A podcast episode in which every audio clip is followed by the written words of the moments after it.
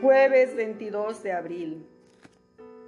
Evangelio de Juan capítulo 6 versículo 44 al 51. En aquel tiempo dijo Jesús a la gente, nadie puede venir a mí si no lo atrae el Padre que me ha enviado, y yo lo resucitaré en el último día. Está escrito en los profetas, serán todos discípulos de Dios.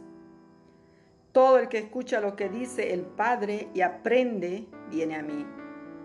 No es que alguien haya visto al Padre, a no ser el que procede de Dios. Ese ha visto al Padre. Les aseguro, el que cree tiene vida eterna. Yo soy el pan de la vida. Los padres de ustedes comieron en el desierto el maná y murieron.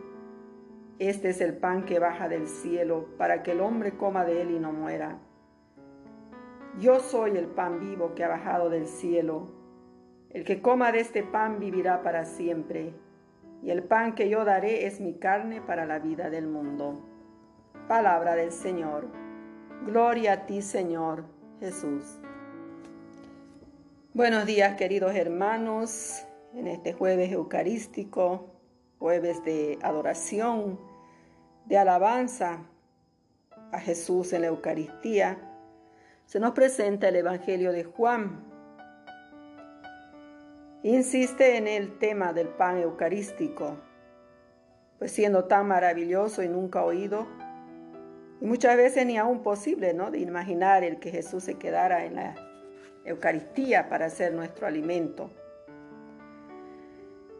El Señor ha querido dejar constancia repetidas veces y en distintos ambientes de su presencia real en la Eucaristía a fin de que no hubiese lugar a dudas todo el capítulo sexto del Evangelio de Juan va ordenado a enseñar que la Eucaristía comunica a los fieles la vida que el Hijo recibe del Padre. Por eso afirma en esta parte que corresponde al Evangelio de hoy, que nadie puede venir a mí si el Padre que me envió no lo atrae. Es el Padre el que debe suscitar en nosotros el deseo de ir a Jesús y de entregarnos a Él Escuchando al Padre es como se llega a Jesús.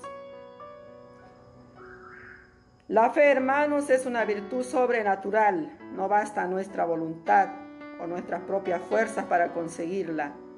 La fe es obra de la gracia de Dios que ayuda a nuestra voluntad.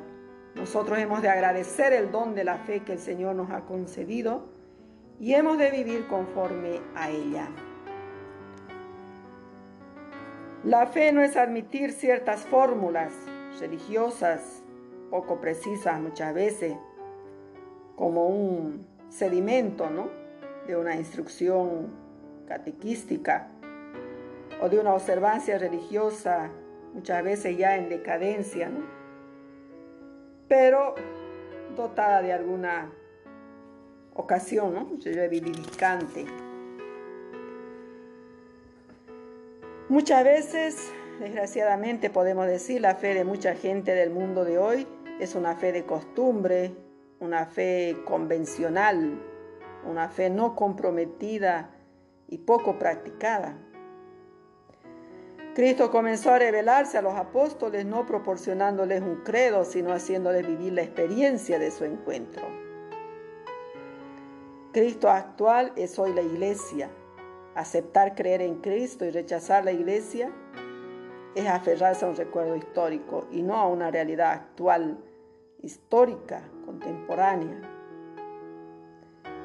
Creer es formar parte de un pueblo, de una comunidad de creyentes. Creemos conjuntamente.